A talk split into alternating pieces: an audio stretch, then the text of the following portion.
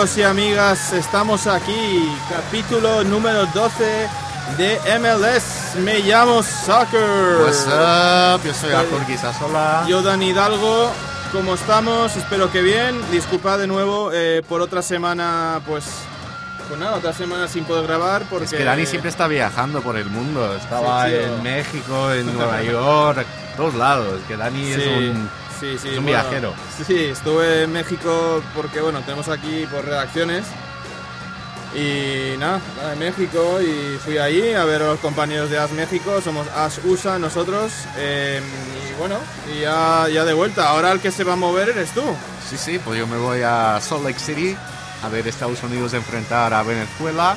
Y pues luego también voy a Denver a ver el partido de eliminatoria mundial del hexagonal ante Trinidad y Tobago. Ojo. Partidos. Complicados, ¿eh? Para Don Bruce. Sí, sí, sí.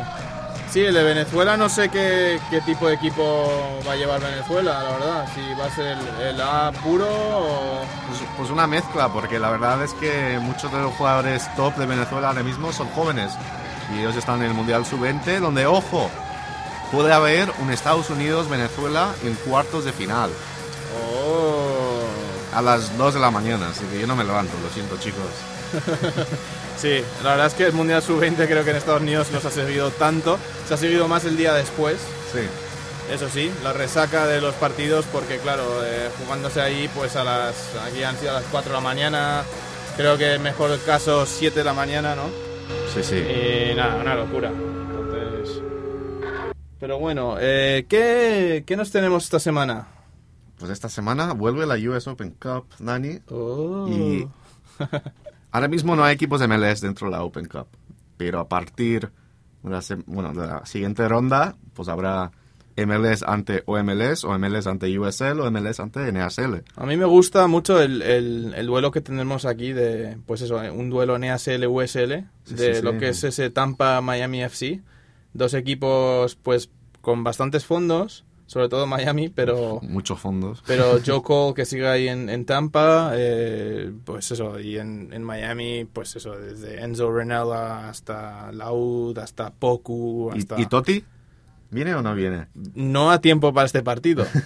Yo sí, con ese tema que corroboramos aquí, pues eh, básicamente para, para explicar lo que no se pudo escribir es que el- desde dentro del club nos informó alguien que, que al fin que parecía que iba a suceder y esto era justo eh, al, al día después de que sal, bueno ni siquiera unas horas después de que saliera desde Italia las informaciones diciendo que Francesco Totti jugador recién retirado de la Roma eh, con 40 años pues seguiría joven, aquí ¿no? porque sí no pero al final es es una lo, hay, yo tengo sensaciones encontradas porque hay lo de lo que decías tú de jugar sobre sobre césped sintético que no tiene mucho sentido después de él, que ha tenido siempre pues ese lujo de no, no de ganar muchos trofeos, pero sí de jugar en, en sitios top y, y canchas top y todo.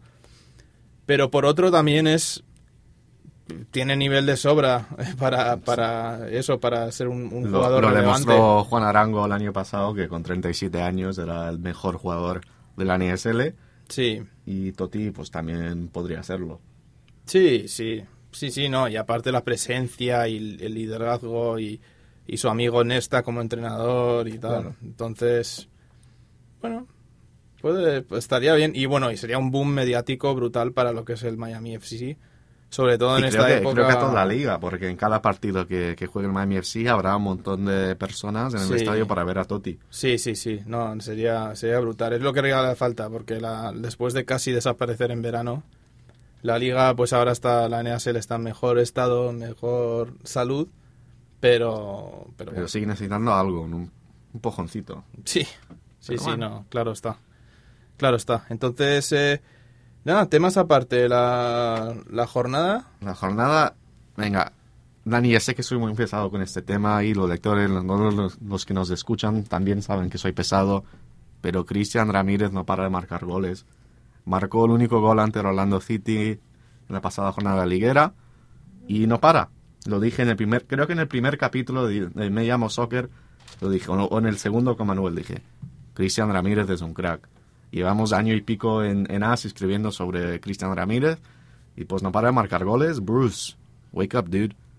No llames a Bobby Wood que marcó un gol en los últimos siete meses, pues llama a un tío que ha marcado muchos goles en los últimos dos meses. Que ha marcado hasta goles en propia. Bueno, sí, es normal. me, me acuerdo un día el Real Madrid de, de Mourinho ante el Granada, uno de los peores equipos de España, y Cristiano Ronaldo marcó en propia puerta y perdió el Madrid. Esto fue el año de la liga que Mourinho perdió todos los partidos en Andalucía. Bueno, bueno. No, pero digo, era llamativo ver ese, Claro, ese que- marcador la semana pasada. Cristian Ramírez, dos goles. Y es de, ah, pero ¡Qué grande! Ah, bueno. Ah, bueno, bueno. Eso es como el doblete que, que es como el antidoblete. Como, ¿Por qué? No. Y sí. Y bueno, tema aparte, El Toronto Volviendo- FC sigue siendo el, el Sí. Toronto, que ha goleado al Columbus Crew en, en el estadio de, de Columbus, en el Mafre Stadium. mm, Pero creo que lo más llamativo es lo que hizo el Los Ángeles Galaxy. En el Cali Clásico ante San José Earthquakes ganó 4-2. Bueno, 2-4, porque ganó allá en el Avaya. Un Sí. Giovanni Dos Santos con un doblete.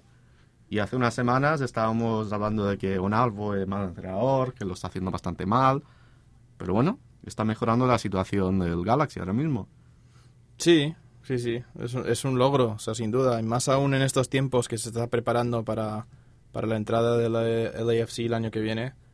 Está bien que, que le muestre sobre el campo, que, que puede tener esa explosividad, que Gio Dos Santos, eso con ese doblete, ah, pues se salga, que, que siga siendo el equipo de LA, porque yo, sinceramente, si yo fuera del Galaxy, por mucha historia y por mucho tener el ser el equipo que más MLS Cups tiene y todo lo que quieras, es muy, muy peligroso. O sea, yo lo veo más como una amenaza seria lo de LAFC.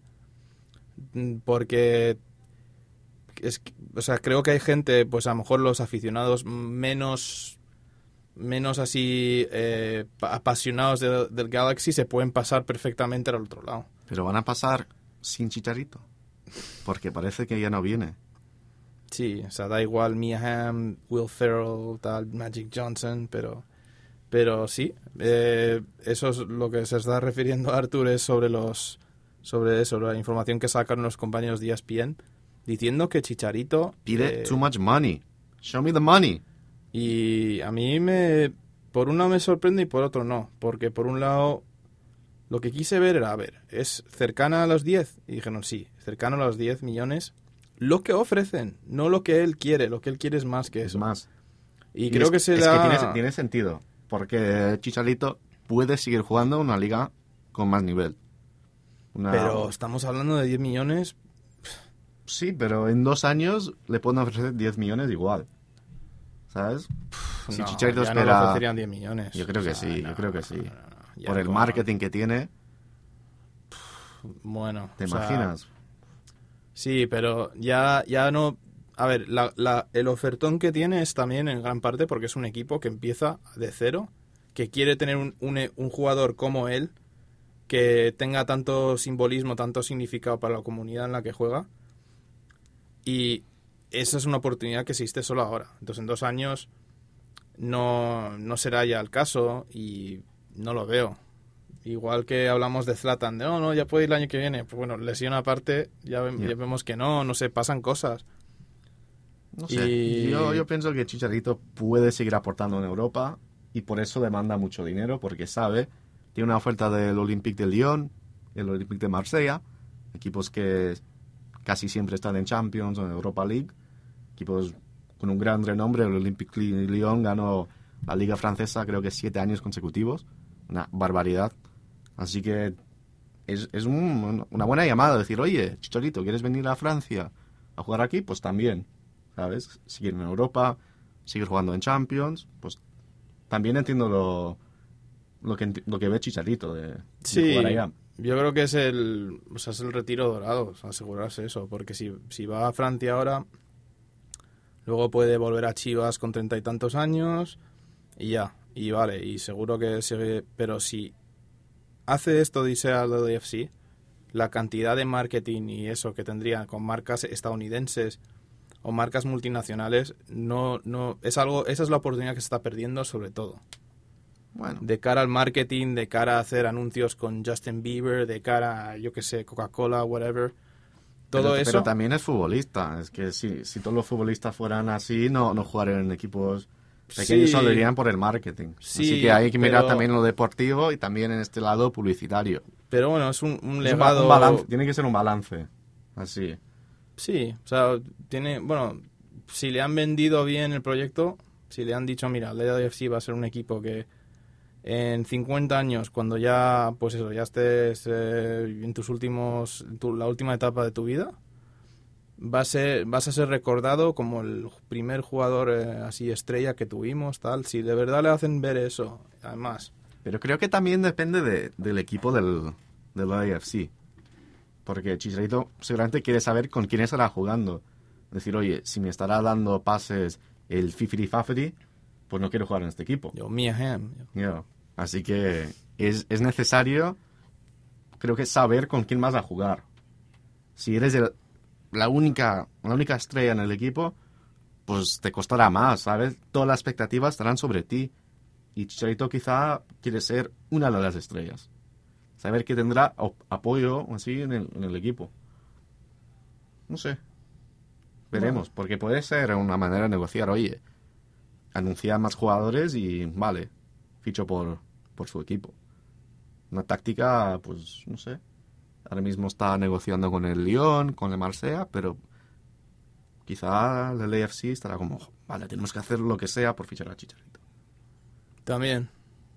También. Hay, man- hay maneras de verlo, no sé. Lo hemos estado sufriendo con, con Greasy. Con, con Antoine. Todos los días sí. sale algo nuevo, pero bueno.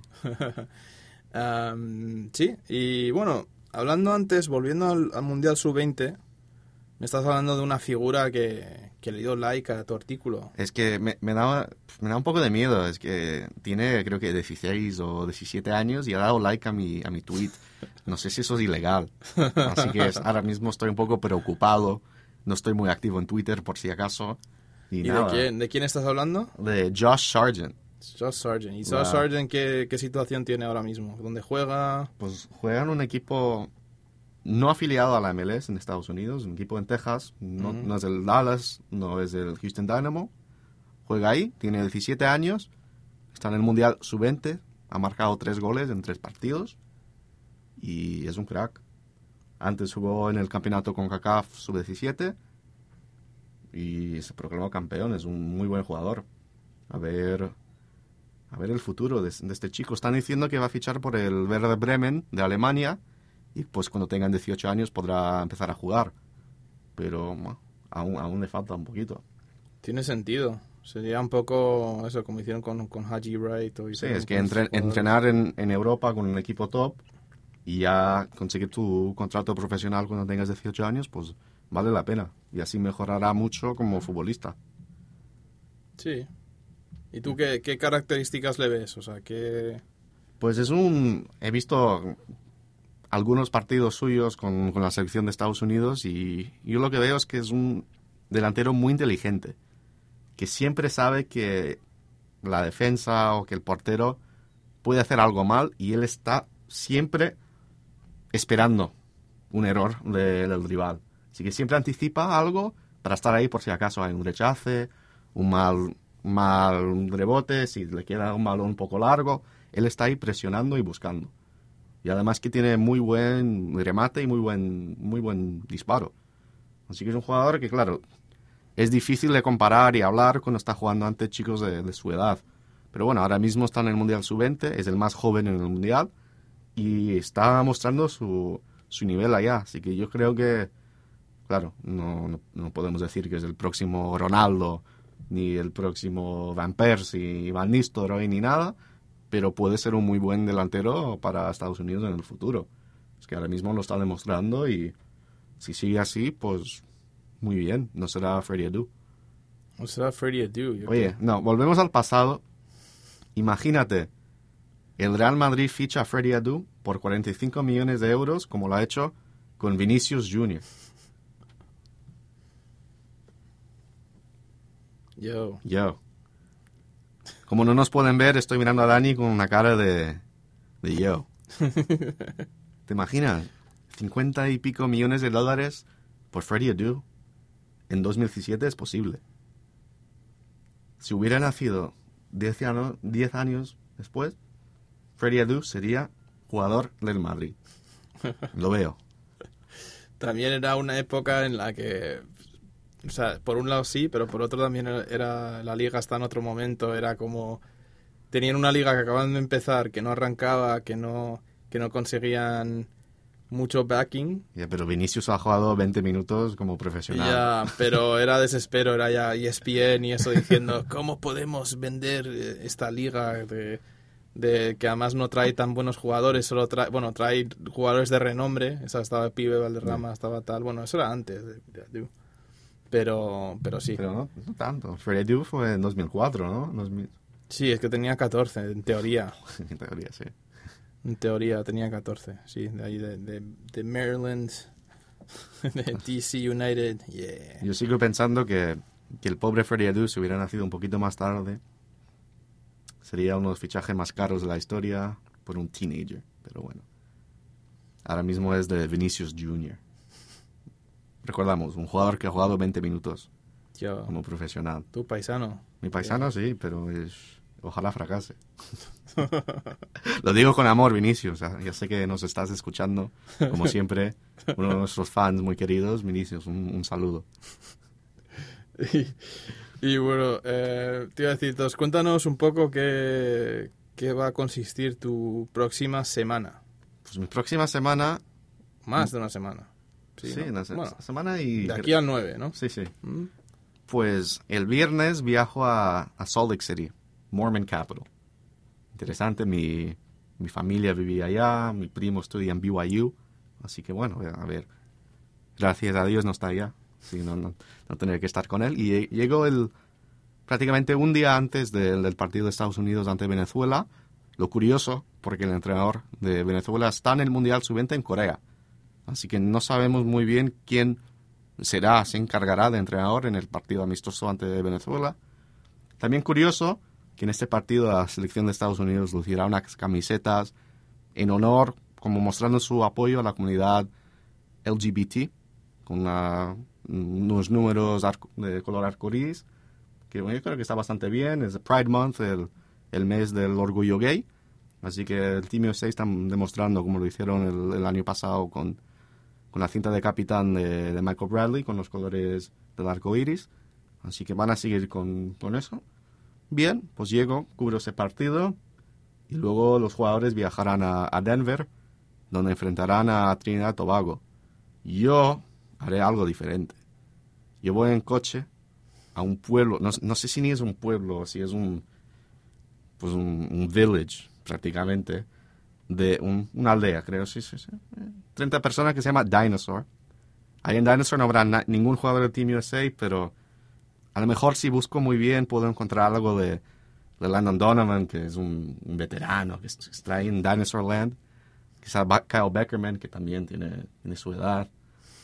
Y de ahí voy a, a Avon y a, a Denver. Denver ahí en los entrenamientos de todo, de- del Team USA de Trinidad Tobago, ante, antes de ese partido bastante importante del, del hexagonal.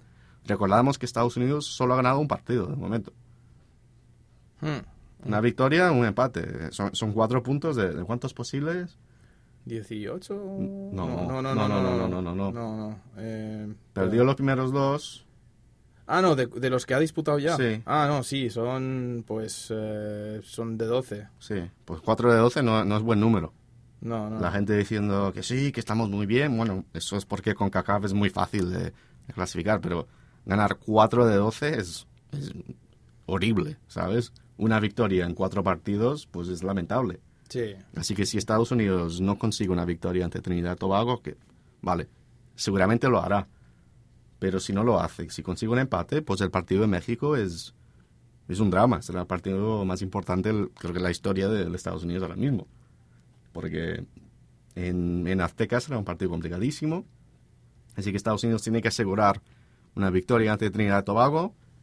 No estará Timothy Chandler, que se acaba de lesionar y se ha caído de la lista, pero sí estará Christian Pulisic, Bobby Wood, quien mencioné antes, pero el crack, el mejor jugador de la historia de Estados Unidos, en mi opinión, The Deuce, Clint Dempsey.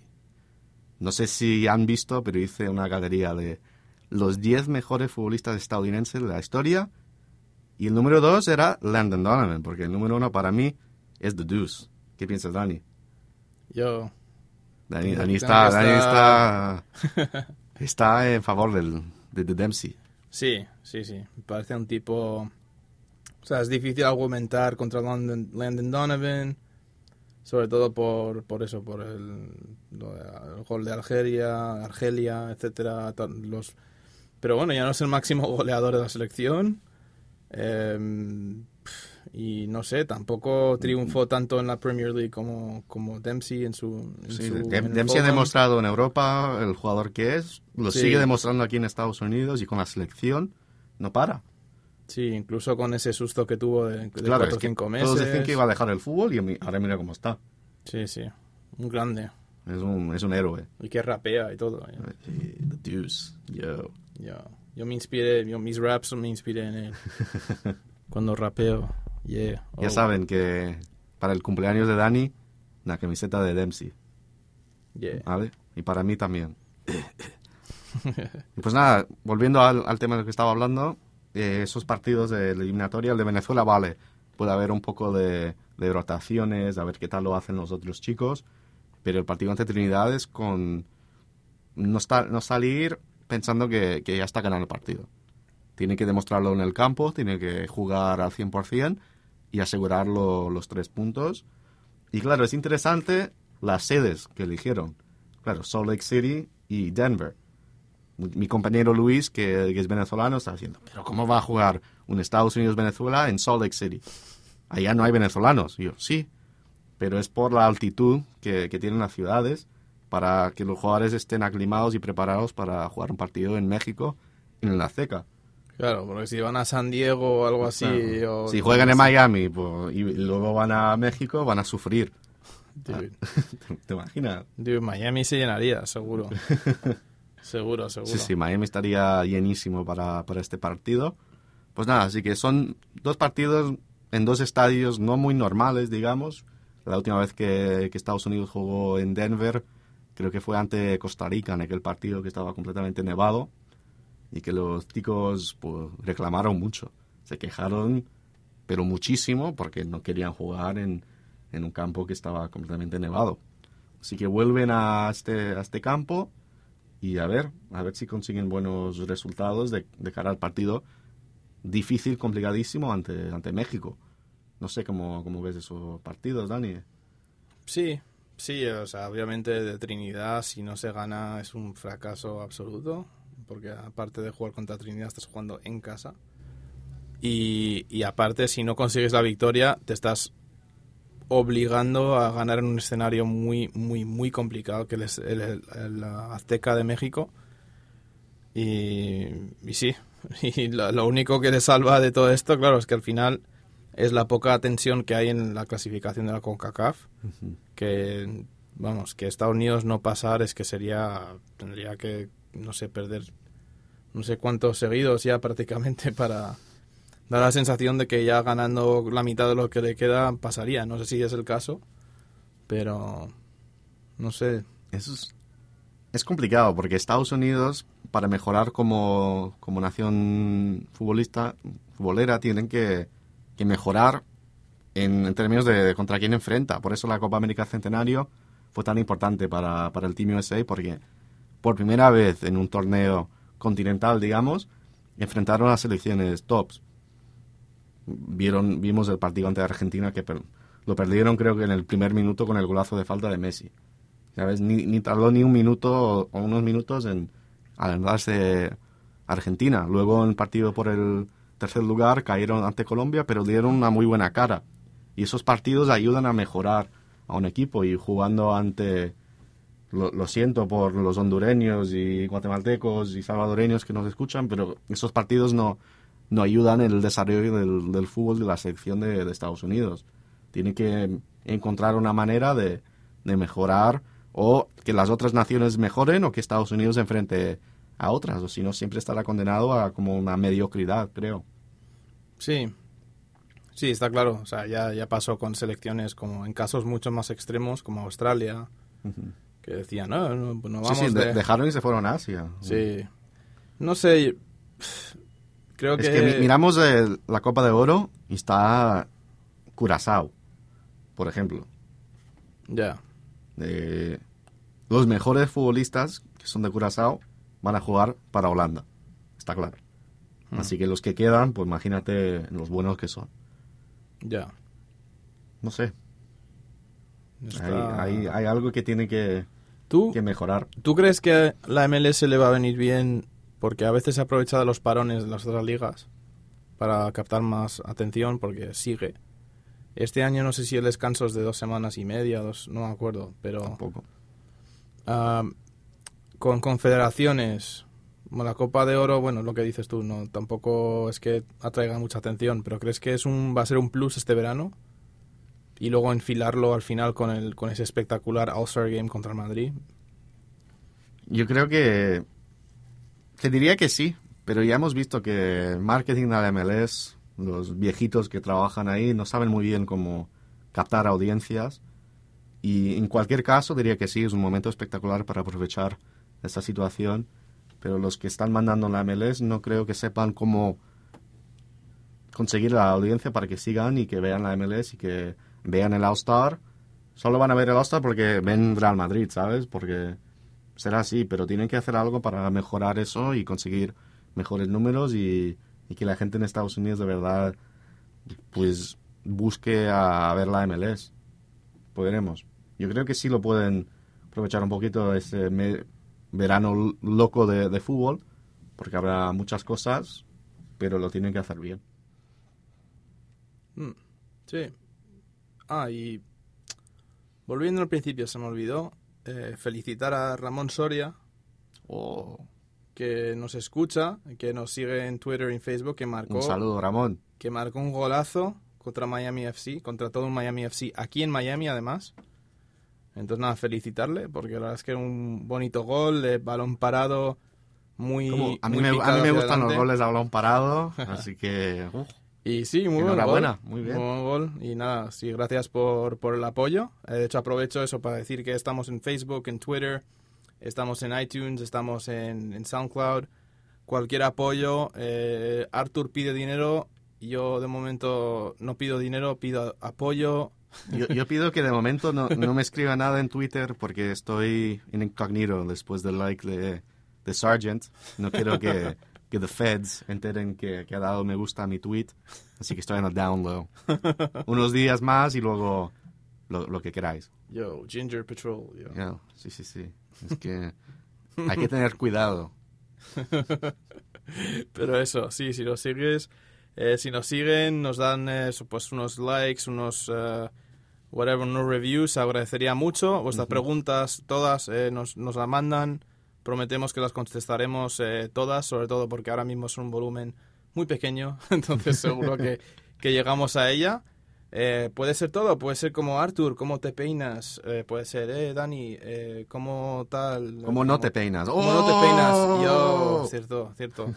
No, pero bueno, pueden ser cosas de, pues, de medallas de fútbol, de cómo es eh, trabajar aquí en, en Asusa, en Miami, eh, ML, bueno, sí, en ESL, todo lo que sea, selección.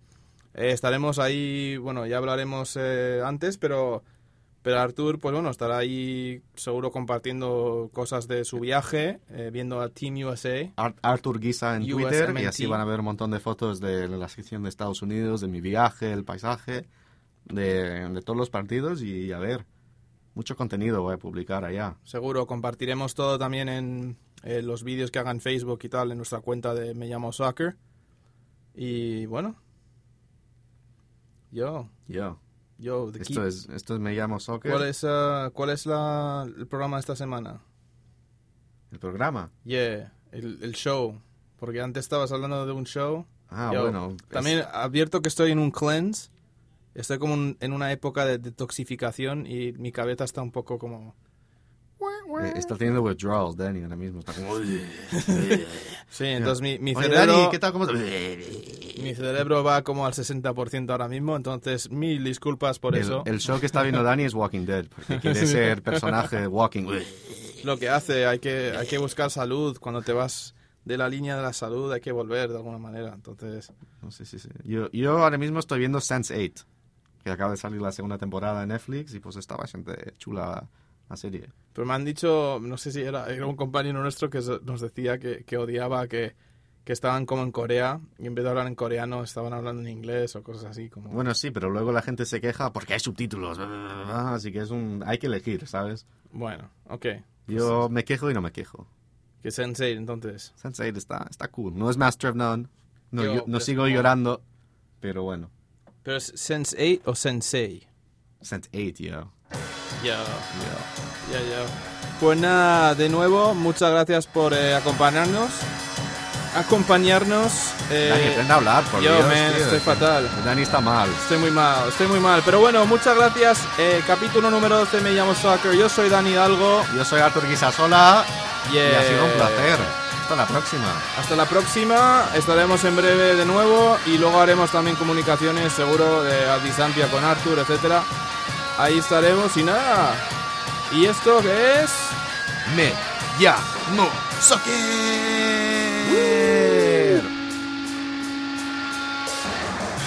Goes with the boner. No, Dani, desconéctame. With boner. What's with the boner? Goes with the boner.